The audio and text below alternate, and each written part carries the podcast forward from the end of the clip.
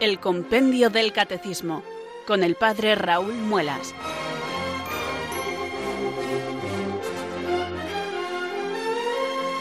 Muy buenas tardes, queridos oyentes de Radio María. Son las 4, las 3 en Canarias.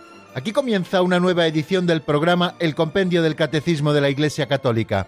Reciban desde Talavera de la Reina un saludo muy cordial del Padre Raúl Muelas que un día más les habla desde estos micrófonos de Radio María, la radio de la Virgen, la fuerza de la esperanza. Sed todos bienvenidos.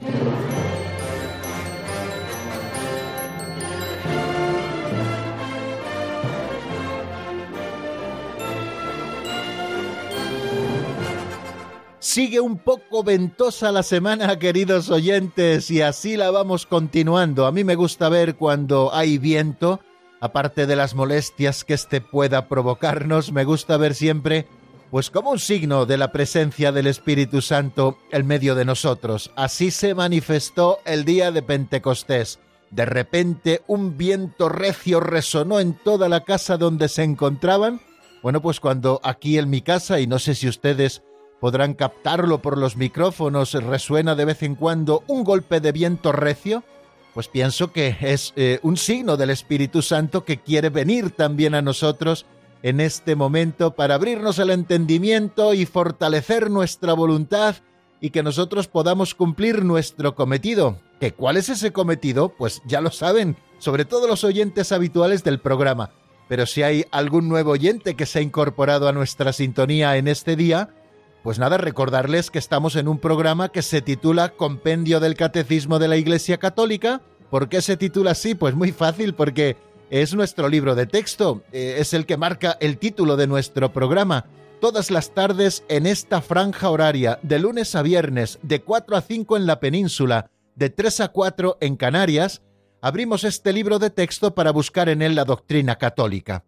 Ya saben que la Iglesia tiene un método privilegiado para enseñarnos la doctrina, y ese método se llama el catecismo. A lo largo de la historia nunca han faltado catecismos en los que se nos enseñaba la fe verdadera, además promulgados por la autoridad de la Iglesia. Actualmente gozamos de dos catecismos fantásticos que son punto de referencia en nuestro programa constantemente. Por una parte, el de 1992, el que promulgó San Juan Pablo II y que es un fruto granado del Concilio Vaticano II, un libro delicioso, un libro fundamental que no ha de faltar nunca en la biblioteca de ninguno de los que queremos llamarnos católicos.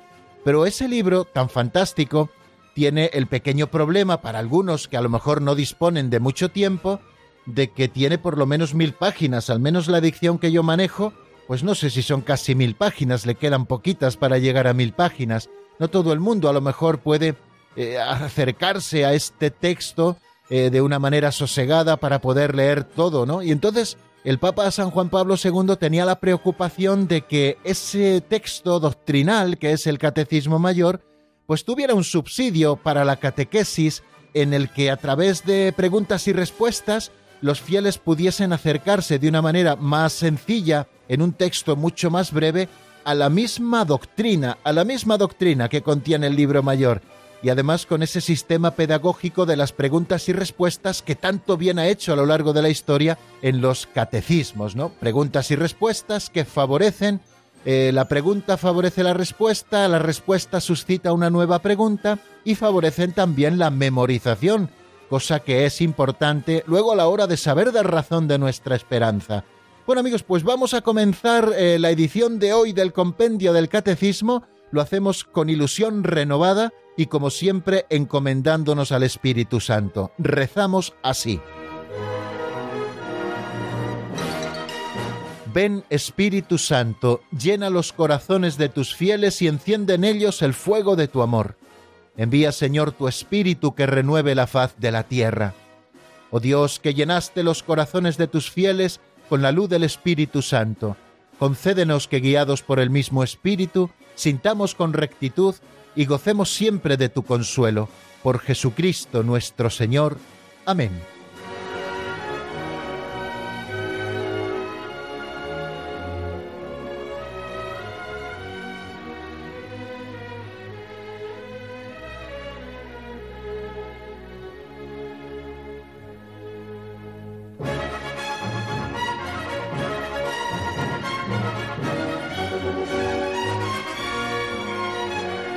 Seguimos dando pasos, queridos amigos, en esta edición del Compendio del Catecismo de la Iglesia Católica.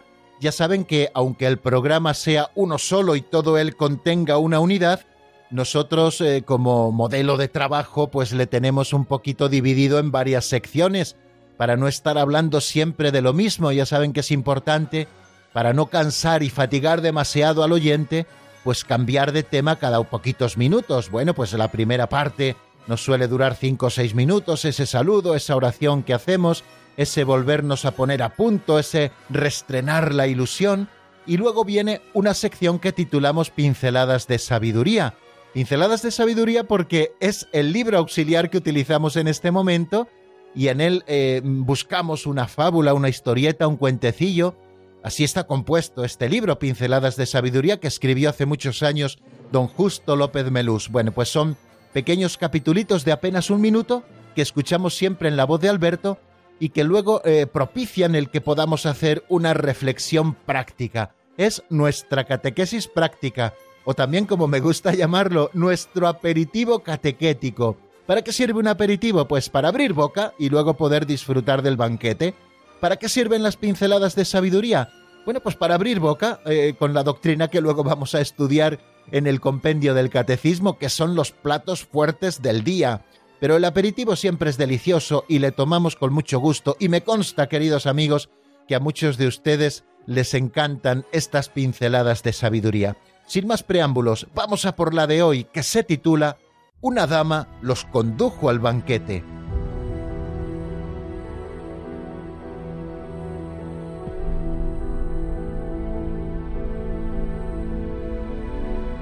Una dama los condujo al banquete. Eran dos hermanitos, Pepe y Pepita. Vivían junto a un bosque. Un día entraron a jugar y se perdieron. Llovía a cántaros.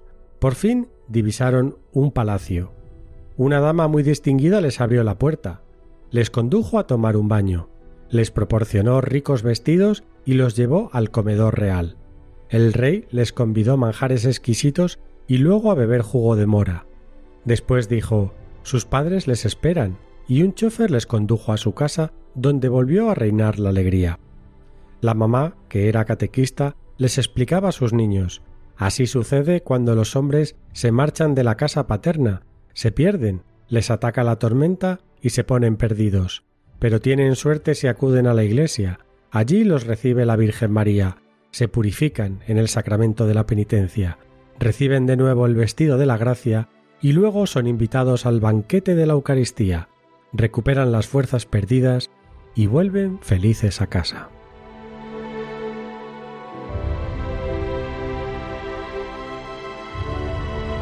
Hoy lo que nos ofrece don Justo en esta pincelada que les repito se titula Una dama los condujo al banquete es el género cuento, sobre todo la primera parte de la pincelada es un cuento como Érase una vez, el de Caperucita Roja, por ejemplo, pero un cuento muy hermoso que hemos escuchado. Dos hermanitos, Pepe y Pepita, vivían junto a un bosque. Se perdieron un día jugando, les sorprendió la lluvia, se pusieron perdidos porque llovía cántaros tal y como nos decía el texto y por fin al fondo divisaron un palacio después de vagar por el mundo y de tener seguro mucho miedo. Se acercaron al palacio y allí había una dama muy distinguida que les abrió la puerta, los condujo a tomar un baño, les proporcionó las ropas que necesitaban limpitas después de haberse calado hasta los tuétanos, y también les puso en la mesa del rey, les sentó en el comedor real, y allí comieron manjares exquisitos, y después de beber jugo de mora, que seguro que a los niños les encanta, les dijo sus padres les están esperando, y puso a su disposición un coche fantástico y un chofer que los condujo hasta su casa, donde volvió a reinar la alegría. Bueno, pues este es el cuentecillo breve, simpático, que podemos contar también a nuestros niños que hoy nos presenta la pincelada que estamos escuchando. Pero fijaros por dónde que la mamá de aquellos dos niños era catequista y supo hacer una aplicación preciosa de la verdad de lo que es la Iglesia, de quién es la Virgen María, de lo que suponen los sacramentos en nuestra vida y de cómo nos devuelven a nuestra vida cotidiana con el corazón henchido de alegría.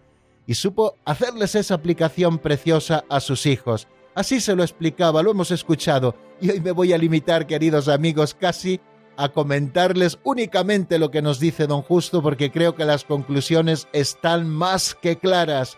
Así sucede a los hombres como aquellos dos niños.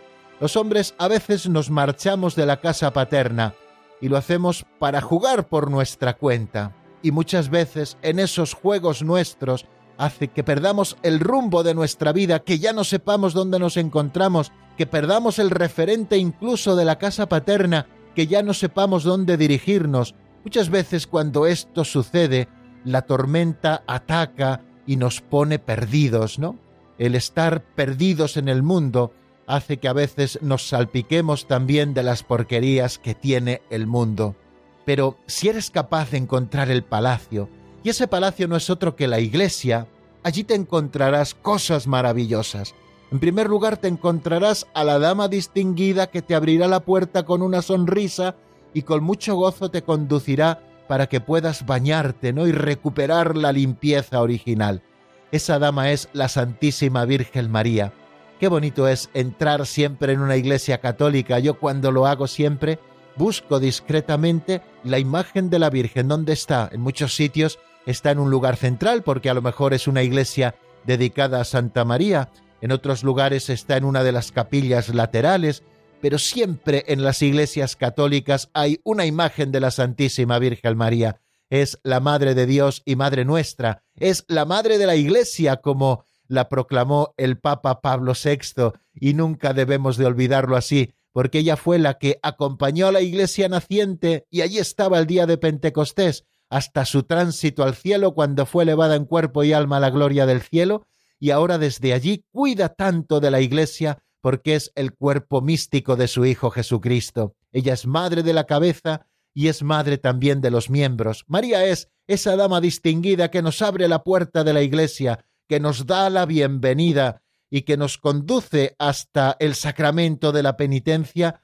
que es ese baño necesario con el cual nosotros recuperamos la pureza, la limpieza de la que a veces nos ha privado esas tormentas del mundo y tantas salpicaduras que a veces se introducen hasta lo más profundo.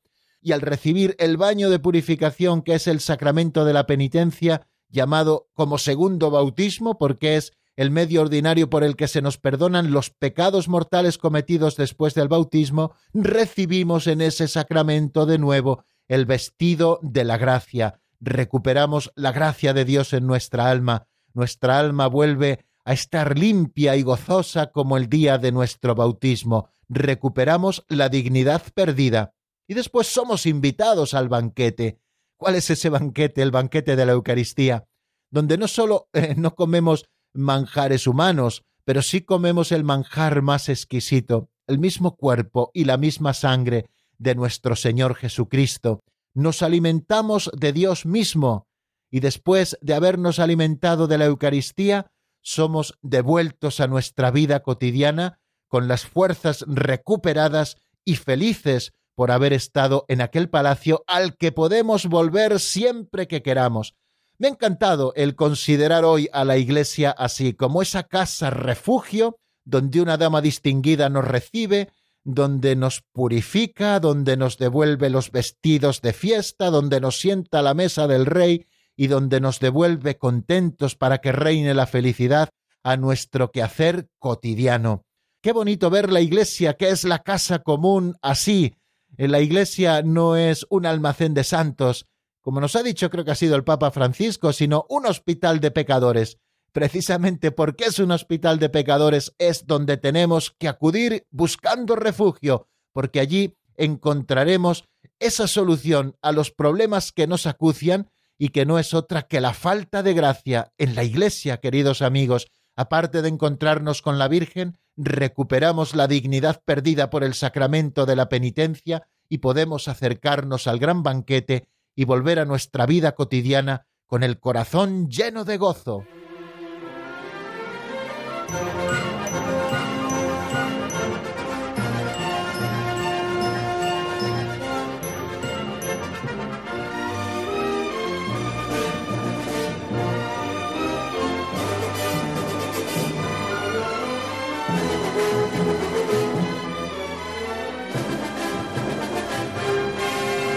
Continuamos, queridos amigos, en la sintonía de Radio María. Estamos aquí gozosos con una nueva edición del programa El Compendio del Catecismo de la Iglesia Católica.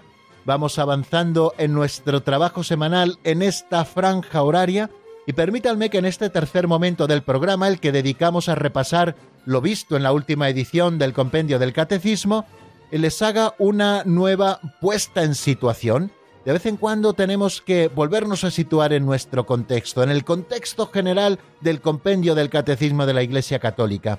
Así que yo les invito, si tienen ustedes el compendio cerquita, es bueno que manejemos nuestro libro de texto, pues puedan acercarse a la página 247 y ver el índice general. El índice general es interesante mirarlo de vez en cuando pues porque nos va dando la estructura en la cual vamos montando las diversas partes del catecismo. El compendio del catecismo, al igual que el catecismo mayor, se divide en cuatro partes. La primera parte dedicada a la profesión de fe. Después dimos el salto, después de habernos empapado de cuál es la fe de la Iglesia, de qué es aquello que debemos creer, pasamos a una segunda parte que son las celebraciones de la Iglesia, todo eso que nosotros creemos lo celebramos y lo recibimos en los sacramentos. Por eso la segunda parte del compendio del catecismo se titula La celebración del misterio cristiano. Y no hace muchos días comenzábamos la tercera parte del compendio que nos habla de la vida en Cristo. También en esta tercera parte vamos a ver dos secciones, dos secciones que nos llevarán su tiempo cada una de ellas. La primera nos habla de la vocación del hombre, que es la vida en el Espíritu. En esta parte vamos a tratar eh, cuestiones de moral fundamental. Vamos a asomarnos a muchos conceptos importantísimos para entender lo que es la nueva vida en Cristo, porque así se titula esta tercera parte, la vida en Cristo. Bueno, pues en esta primera sección nos asomamos a cosas como la dignidad de la persona humana, también nos asomaremos a la comunidad humana y a la justicia social, y también nos asomaremos a la salvación de Dios a la ley y a la gracia. Hablaremos de la ley moral, de la gracia y de la justificación, de la Iglesia como madre y maestra. Y después, en la segunda sección de esta tercera parte, iremos desgranando en dos capítulos los diez mandamientos de la ley de Dios. En el primer capítulo, aquellos mandamientos referidos directamente a Dios, los tres primeros, y en el segundo capítulo, los mandamientos referidos directamente al prójimo, que son los siete restantes. Bueno, pues este es más o menos el esquema que creo que es interesante que tengamos a la vista para que no nos perdamos en nuestro estudio. Estamos empezando, por lo tanto, esa primera sección de la tercera parte, la sección que se titula La vocación del hombre, la vida en el espíritu. Primero hicimos una eh, introducción general con un número de paso que es el 357, de qué modo la vida moral cristiana está vinculada a la fe y a los sacramentos es para que sepamos por qué aparece en este momento esta tercera parte que nos habla de la vida en Cristo.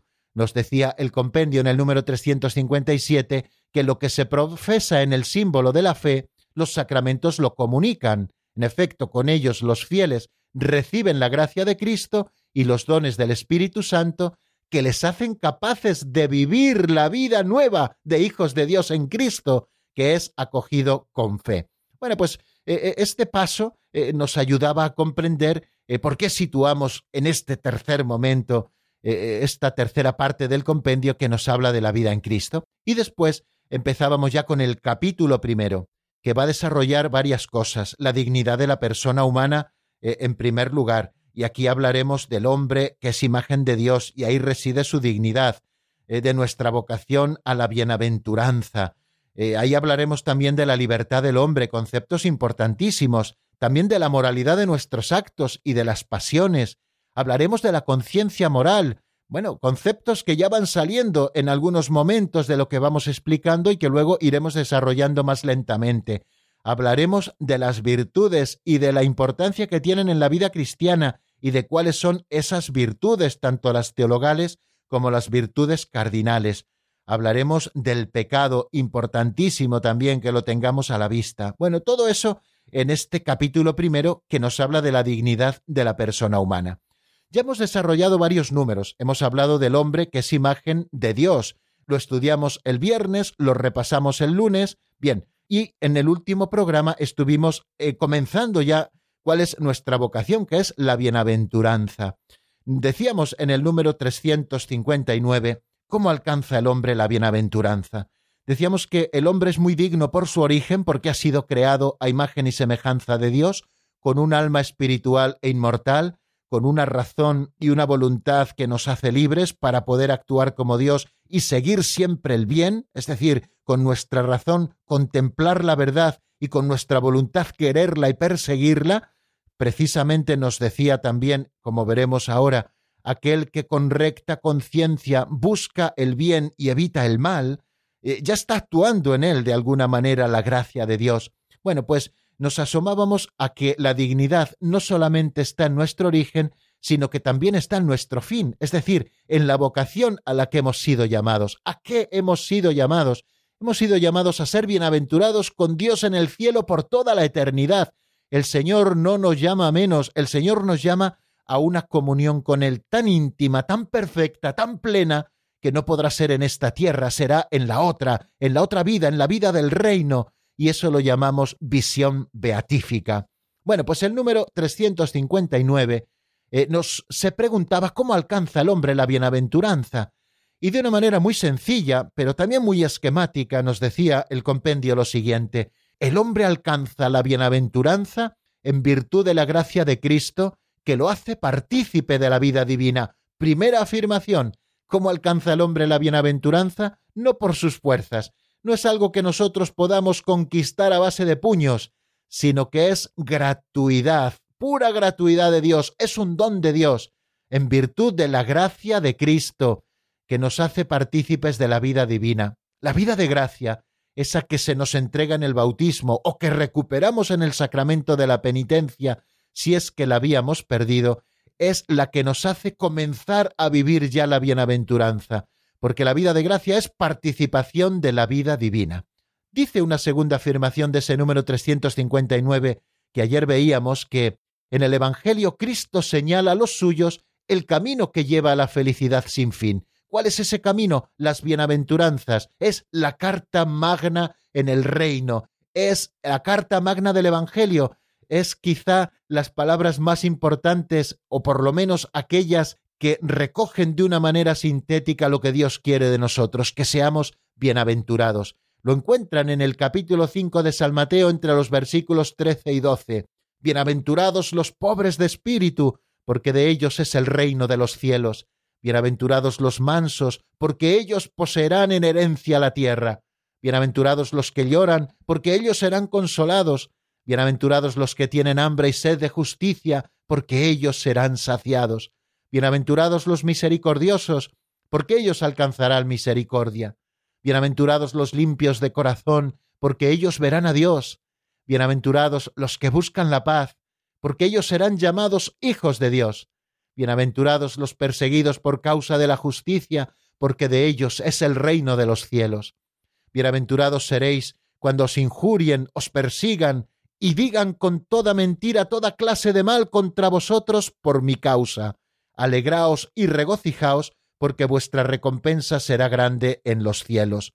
Y termina ese número diciendo que la gracia de Cristo obra en todo hombre que siguiendo la recta conciencia busca y ama la verdad y el bien y evita el mal. En el número 360, que también ayer eh, fue objeto de nuestro estudio, nos preguntábamos qué importancia tiene para nosotros las bienaventuranzas. Y dice textualmente el compendio del Catecismo que las bienaventuranzas son el centro de la predicación de Jesús, recogen y perfeccionan las promesas de Dios hechas a partir de Abraham, dibujan el rostro mismo de Jesús y trazan la auténtica vida cristiana, desvelando al hombre el fin último de sus actos, la bienaventuranza eterna. Fijaros si son importantes, por lo tanto, las bienaventuranzas. En primer lugar, porque son el centro de la predicación de Jesús. Las bienaventuranzas encabezan el Sermón del Monte, y el Sermón del Monte es eh, eh, el discurso articulado, quizá más completo, que se conserva en el Evangelio, donde se nos describen cuáles han de ser las actitudes del verdadero discípulo. También recogen y perfeccionan las promesas de Dios hechas a partir de Abraham. Dios a Abraham le hace promesas, promesas que va cumpliendo, promesas que se van incrementando también en los profetas, la promesa de una tierra, la promesa de una descendencia. Bueno, pues Cristo, con las bienaventuranzas, desvela que no solamente cumple las promesas, sino que las perfecciona. Ya no nos habla de una tierra, ya nos habla de un reino definitivo. Y además son importantísimas las bienaventuranzas si nosotros tenemos en cuenta que Jesucristo es el que revela en plenitud lo que es el hombre al propio hombre, las bienaventuranzas están dibujando el rostro de Jesús. Jesucristo es el verdaderamente pobre de espíritu que ha puesto su confianza solo en Dios. Al mundo vino sin nada, del mundo se fue sin nada, siendo el dueño de todas las cosas. Jesucristo fue manso de corazón, en su vida tuvieron lugar las lágrimas, incluso lágrimas de sangre que lloró en Getsemaní. Él es el que tiene hambre y sed de la justicia, el Dios hombre de corazón misericordioso, el limpio de corazón hasta el punto de que no tuvo absolutamente ni un ápice de egoísmo, todo fue entrega generosa al Padre y a sus hermanos los hombres a quien vino a salvar, el buscador de la paz, el perseguido por causa de la justicia, el injuriado, sobre el que dijeron multitud de mentiras contra él, ¿no? Bueno, pues Jesucristo cuando nos presenta las bienaventuranzas nos está hablando de su propio rostro y a él tenemos que parecernos, queridos amigos y nos desvela, por tanto, cuál es el fin último de nuestros actos. Nosotros no trabajamos en este mundo para que nos lo reconozcan. Nuestros actos, queridos amigos, son colaboración con la gracia, es sembrar, porque nuestros actos tienen un fin, que es la bienaventuranza eterna. Y hasta aquí, queridos amigos, el repaso que hemos hecho de lo que vimos en el día de ayer. Vamos a detenernos un poquito en la palabra. Es necesario tomar un poquito de aliento, beber un poquito de agua para aclarar la garganta y que ustedes descansen de la palabra. Les ofrezco un tema de Rafa Salomón titulado En tus manos, una canción sacada del álbum Adoración. Y enseguida estamos nuevamente juntos.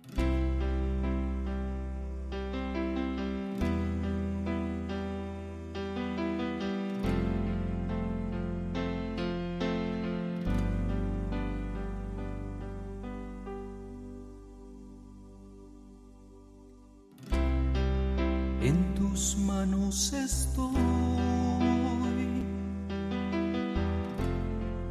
en tus manos, Señor, y en ofrenda dejo este humilde canto, esta alabanza a ti, a ti, Señor.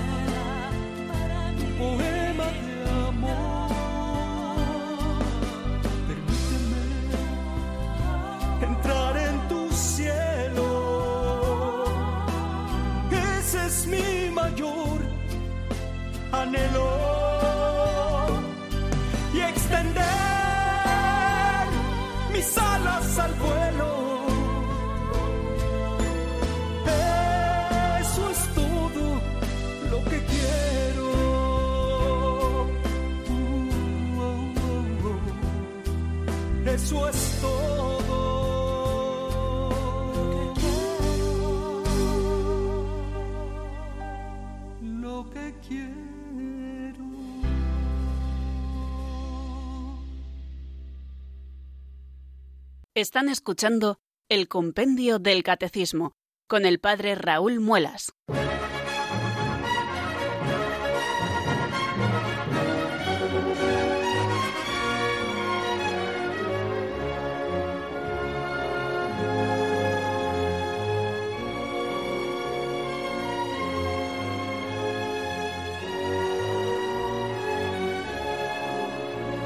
Continuamos, queridos amigos, en la sintonía de Radio María. Estamos en el compendio del Catecismo de la Iglesia Católica y cuando son las 4 y 31 minutos de la tarde, una hora menos en el archipiélago canario, nos disponemos a dar ese pequeño saltito que hacemos cada día hacia esta tercera parte de nuestro programa en la que seguimos avanzando en la doctrina.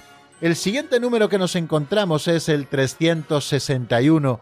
¿Qué relación tienen las bienaventuranzas con el deseo de felicidad del hombre. Bueno, es inevitable, queridos amigos, que cuando vamos a abordar este tema, la relación de las bienaventuranzas con el deseo de felicidad del hombre, recordemos algo que ya nos dijo el compendio del Catecismo de la Iglesia Católica en el número 2, es decir, lo estudiamos a primeros de octubre del año 2018, hace ya tiempo, pero seguro que todos ustedes lo recuerdan, queridos oyentes. Nos preguntábamos en ese número dos por qué late en el hombre el deseo de Dios.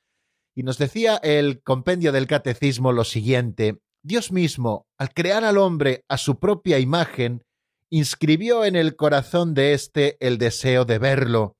Aunque el hombre a menudo ignore tal deseo, Dios no cesa de atraerlo hacia sí para que viva y encuentre en él aquella plenitud de verdad y felicidad a la que aspira sin descanso. En consecuencia, el hombre por naturaleza y vocación es un ser esencialmente religioso, capaz de entrar en comunión con Dios. Esta íntima y vital relación con Dios otorga al hombre su dignidad fundamental. Bueno, me ha parecido oportuno, queridos oyentes, antes de escuchar el contenido del número 361, que recordásemos ese número 2 que guarda una profunda relación con este que vamos a escuchar ahora en la voz de Marta Jara. ¿Qué relación tienen las bienaventuranzas con el deseo de felicidad del hombre? Vamos a escucharlo.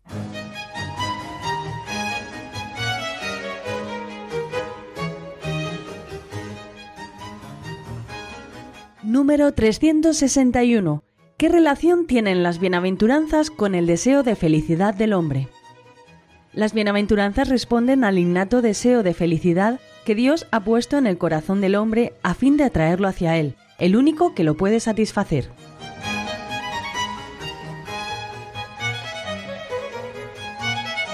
Las bienaventuranzas, acabamos de escuchar, responden al innato deseo de felicidad que Dios ha puesto en el corazón del hombre, a fin de atraerlo hacia Él, el único que lo puede satisfacer. Bueno, ya ven cómo nos aclara lo que decía el número 2, esto que nos está diciendo el número 361. Y es que las bienaventuranzas, esas que Jesús predicó en el Sermón del Monte, que encontramos, repito, te lo digo quizá muchas veces, pero para que ustedes lo recuerden y puedan acudir a ello, en el capítulo 5 de San Mateo, entre los versículos 3 y 12, estas bienaventuranzas responden a ese deseo natural de felicidad que late en el corazón del hombre. Bienaventurados los pobres de espíritu, porque de ellos es el reino de los cielos. Bienaventurados los mansos, porque ellos poseerán en herencia la tierra. Bienaventurados los que lloran, porque ellos serán consolados. Bienaventurados los que tienen hambre y sed de la justicia, porque ellos serán saciados. Bienaventurados los misericordiosos, porque ellos alcanzarán misericordia. Bienaventurados los limpios de corazón, porque ellos verán a Dios. Bienaventurados los que buscan la paz, porque ellos serán llamados hijos de Dios.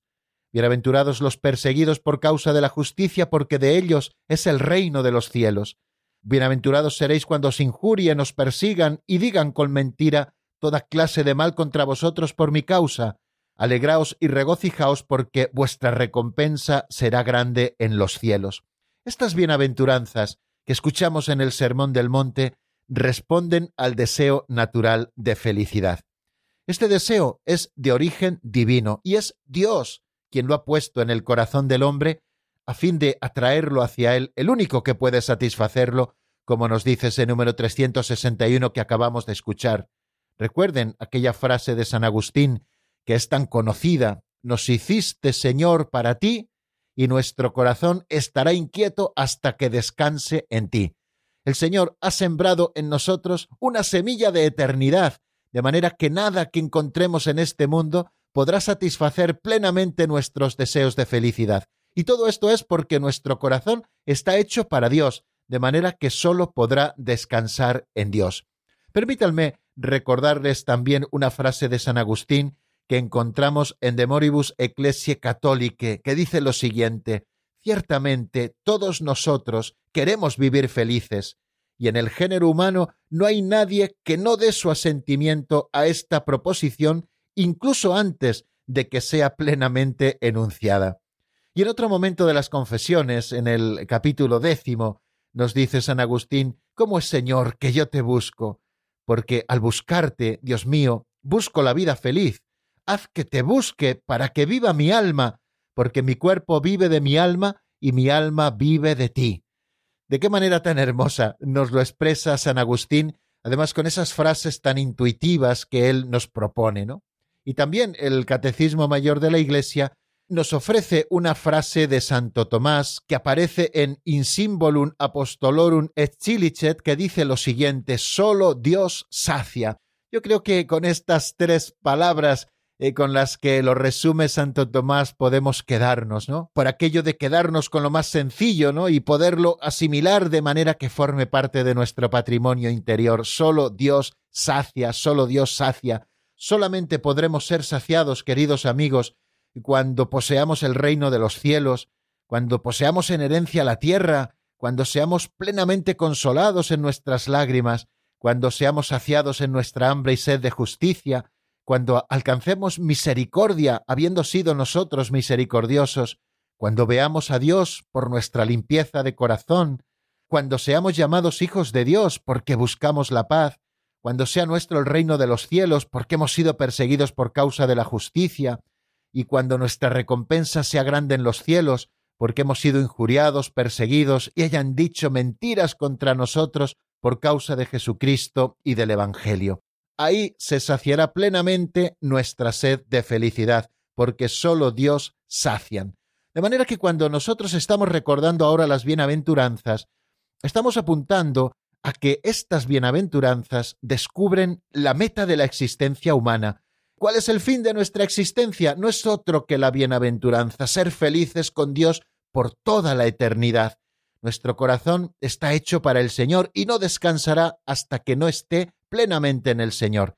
De manera que el fin último de los actos humanos es la bienaventuranza. Dios nos llama a su propia bienaventuranza, esa que posee en el cielo, la comunión trinitaria, el Padre, el Hijo y el Espíritu Santo, esa de la que participa ya la Santísima Virgen María y todos los santos, esa comunión de Dios en la que ya están también los ángeles en el cielo. Y esta vocación a la que somos llamados cada uno de nosotros se dirige a cada uno personalmente, pero también al conjunto de la Iglesia, que es el pueblo nuevo de los que han acogido la promesa y viven de ella en la fe. Me resulta siempre emocionante todos los años cuando celebramos la solemnidad de todos los santos que se proclame este Evangelio precisamente de las bienaventuranzas en la Santa Misa, porque a esto está llamada la Iglesia, a ser la Iglesia celeste, que todos los que estamos en la Iglesia peregrina aquí en la tierra y todos los que están en la Iglesia purgante, un día formemos parte de esa Iglesia celeste, porque la vocación se dirige a cada uno y también al conjunto de la Iglesia, como nos recuerda el Catecismo Mayor. Y también volver nuevamente sobre el número dos, como hacía al comienzo de la explicación, de este número 361. Dios nos ha creado a su propia imagen y semejanza, y al darnos ese alma espiritual e inmortal, ha inscrito dentro de nosotros ese deseo de verlo. Si nuestra alma es espiritual y es inmortal, y nuestro cuerpo la ha asumido formando un solo hombre, una sola mujer, ¿no? No, no podemos estar divididos. sino que el cuerpo y el alma forman la persona humana, ¿no? Bueno, pues todo ese hombre completo está llamado a ver a Dios. Y aunque el hombre a menudo ignore ese deseo, no puede dejar de sentir también las ganas de ser plenamente feliz, porque Dios no cesa de atraerlo hacia sí, aunque incluso lo desconozcamos, para que vivamos y encontremos en Él aquella plenitud de verdad y de felicidad a la que aspiramos cada uno sin descanso. En consecuencia, el hombre por naturaleza y por vocación, qué cosa tan bonita es decir, porque al principio Dios nos creó así, nos ha creado así naturalmente, y por vocación porque Dios nos llama a Él, es un ser esencialmente religioso, porque solamente en Dios podremos alcanzar la plenitud de nuestra felicidad. Y somos capaces de Dios, es decir, capaces de entrar en comunión con Dios, porque Dios nos ha creado así y nos ha llamado precisamente a esto, a la plena comunión con Él. Esta íntima y vital relación con Dios otorga al hombre su dignidad fundamental. Bueno, pues vamos a detenernos, queridos amigos, en la explicación del número 361 y hoy les anuncio que no tendremos llamadas, eh, hay reunión del equipo técnico de Radio María y por lo tanto estamos un poquito en precario y no podemos atender sus llamadas. Lo dejamos para mañana si tienen alguna llamada que hacernos. Hoy aprovecharemos el tiempo hasta el final. Y antes de pasar al siguiente número, me gustaría ofrecerles un tema de Nico Montero titulado Piedra sobre Piedra que está sacado del álbum Génesis. Lo escuchamos y enseguida volvemos nuevamente para escuchar un nuevo número del compendio, el 362.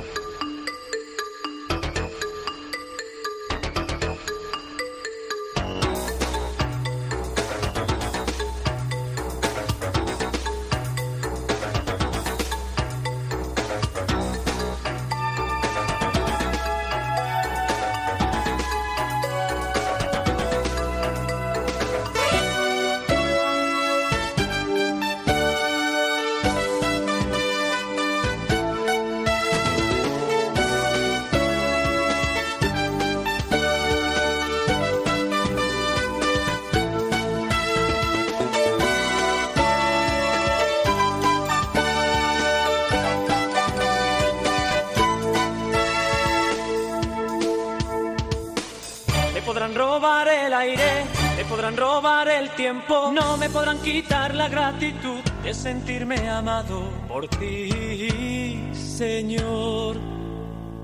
Nos podrán robar tristeza, nos podrán robar el llanto, no nos podrán quitar la voluntad de ser tu testigo, ser palabra de vida. Somos antorcha de esta tierra, somos espinas que aún gritan, somos piedra sobre piedra, que anuncia la llegada de tu reino. Somos antorcha de esta tierra, somos espinas que aún gritan, somos piedra sobre piedra, montaña que anuncia la llegada de tu reino.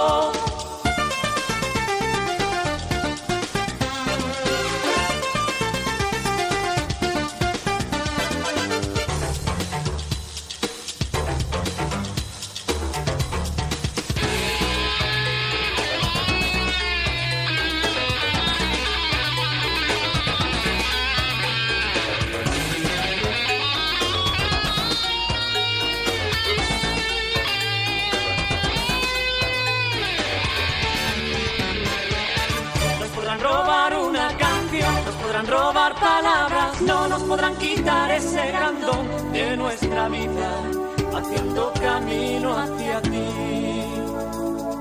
Me podrán robar silencio, me podrán robar la calma, no me podrán quitar la paz de Dios en mis entrañas, tu bondad y tu amor, Señor. Somos antorcha de esta tierra, somos espinas que aún gritan, somos piedra sobre piedra, montaña que anuncia la llegada de tu reino. Somos antorcha de esta tierra, somos espinas que aún gritan, somos piedra sobre piedra, montaña que anuncia la llegada de tu reino. Somos antorcha de esta tierra, somos espinas que aún gritan, somos piedra sobre piedra, montaña que anuncia la llegada de tu reino, llegada de tu reino. Están escuchando el Compendio del Catecismo con el Padre Raúl Muelas.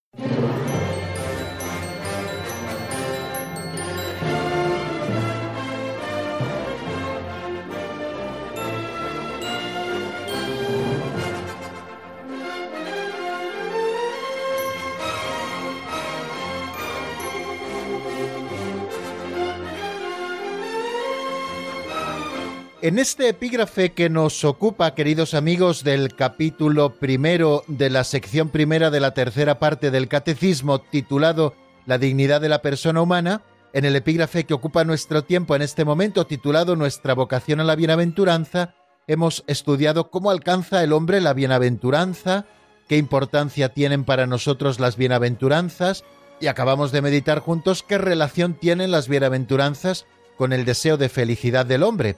Y ahora que continuamos en la sintonía de Radio María, en este programa que llamamos el Compendio del Catecismo de la Iglesia Católica, al finalizar ese epígrafe que nos habla de que nuestra vocación es a la bienaventuranza, nos preguntamos qué es la bienaventuranza eterna. Y el Compendio del Catecismo nos lo expresa de la siguiente manera que escuchamos en la voz de Marta Jara.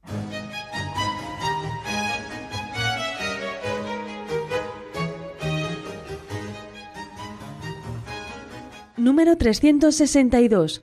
¿Qué es la bienaventuranza eterna? La bienaventuranza consiste en la visión de Dios en la vida eterna, cuando seremos en plenitud partícipes de la naturaleza divina, de la gloria de Cristo y del gozo de la vida trinitaria. La bienaventuranza sobrepasa la capacidad humana. Es un don sobrenatural y gratuito de Dios como la gracia que nos conduce a ella. La promesa de la bienaventuranza nos sitúa frente a opciones morales decisivas respecto de los bienes terrenales, estimulándonos a amar a Dios sobre todas las cosas.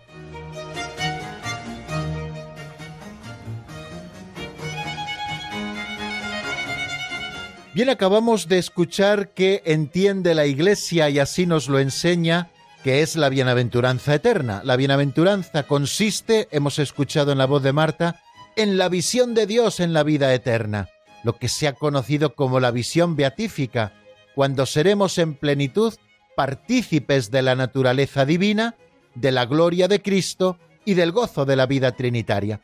En eso consiste, queridos amigos, la visión beatífica de la vida eterna. Poseer en plenitud la participación en la naturaleza divina, también poseer en plenitud la gloria de Cristo y el gozo de la vida trinitaria. Continúa diciéndonos el número 362, que la bienaventuranza sobrepasa la capacidad humana. Es un don sobrenatural y gratuito de Dios, y como lo es también la gracia que nos conduce a ella. Don gratuito es la gracia que nos conduce a la bienaventuranza, y don gratuito y sobrenatural es la bienaventuranza misma que sobrepasa toda capacidad humana.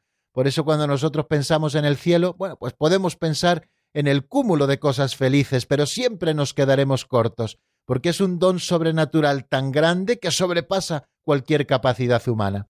Y por último nos dice el 362 que la promesa de la bienaventuranza nos sitúa frente a opciones morales decisivas respecto de los bienes terrenales, estimulándonos a amar a Dios sobre todas las cosas.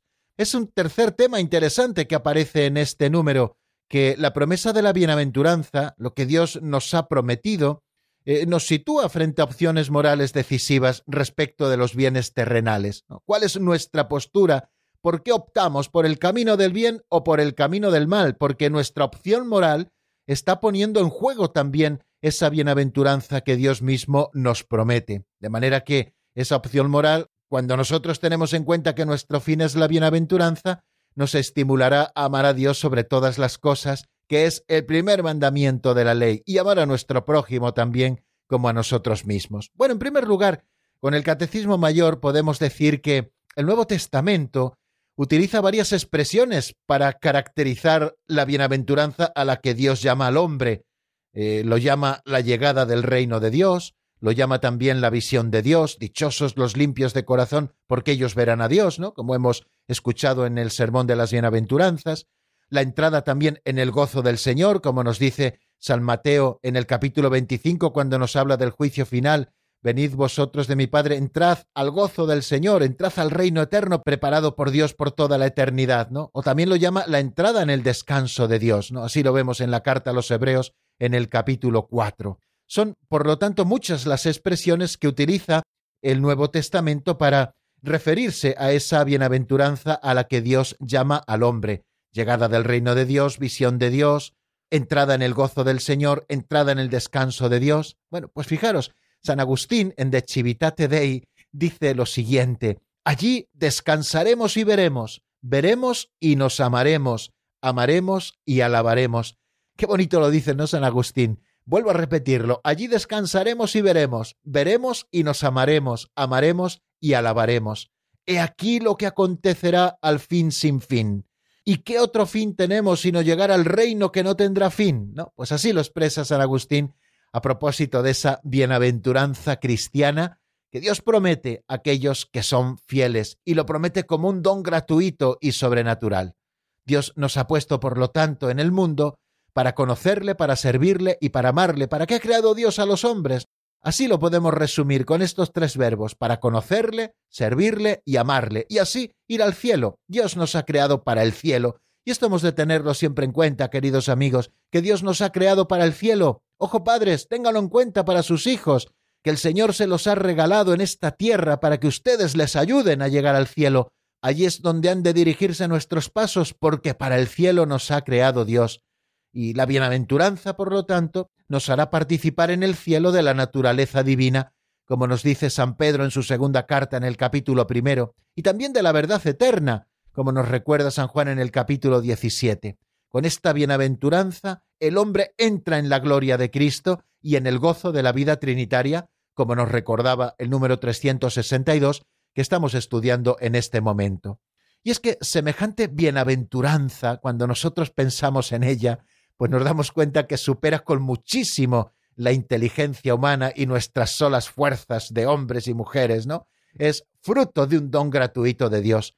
Por eso la llamamos sobrenatural, así como también llamamos sobrenatural esa gracia que dispone al hombre a entrar en el gozo divino. Tanto la gracia como lo que nos promete la gracia, que es la bienaventuranza eterna, son don gratuito de Dios y son bienes sobrenaturales que con mucho, queridos amigos, superan nuestra propia capacidad. Y luego también recordar eso último que nos decía el número 362, que la bienaventuranza prometida nos coloca ante opciones morales decisivas, nos invita a purificar nuestro corazón de sus malvados instintos y a buscar el amor de Dios por encima de todo, nos enseña que la verdadera dicha no reside ni en la riqueza o el bienestar, ni en la gloria humana o el poder, ni en ninguna obra humana, por útil que sea, como las ciencias, las técnicas y las artes, ni en ninguna criatura, sino solo en Dios, fuente de todo bien y de todo amor. Fijaros qué bien lo decía Juan Enrique Newman, el dinero es el ídolo de nuestro tiempo. A él rinde homenaje instintivo la multitud, la masa de los hombres. Estos miden la dicha según la fortuna y según la fortuna también miden la honorabilidad. Todo esto se debe a la convicción de que con la riqueza se puede todo. La riqueza, por tanto, es uno de los ídolos de nuestros días y la notoriedad es otro. La notoriedad, el hecho de ser reconocido y de ser ruido en el mundo, lo que podría llamarse una fama de prensa, ¿no? Ha llegado a ser considerada como un bien en sí misma, un bien soberano, un objeto de verdadera veneración. Ojo con los ídolos, queridos amigos, porque nada de este mundo podrá darnos la bienaventuranza eterna, y si no negamos los bienes de este mundo o los utilizamos como escalones para subir a Dios, amando con ellos a Dios y al prójimo, nada podremos alcanzar y Dios no nos podrá regalar esa bienaventuranza eterna. En los diez mandamientos, queridos amigos, en el Sermón de la Montaña, en las catequesis apostólicas, es donde se nos describen los caminos que conducen al reino de los cielos. Por ellos avanzamos paso a paso, mediante los actos de cada día, sostenidos por la gracia del Espíritu Santo. Fecundados por la palabra de Cristo, termina diciendo el Catecismo en el número 1724, damos lentamente frutos en la Iglesia para la gloria de Dios. Poquito a poco vamos dando frutos cuando somos fecundados por la palabra de Cristo y vamos avanzando pasito a paso hacia esa bienaventuranza eterna que Dios nos promete. Pues amigos, hasta aquí nuestro programa de hoy. No tenemos tiempo para más. Solo me queda darles la bendición. La bendición de Dios Todopoderoso, Padre, Hijo y Espíritu Santo, descienda sobre vosotros y permanezca para siempre. Amén. Hasta mañana si Dios quiere, amigos.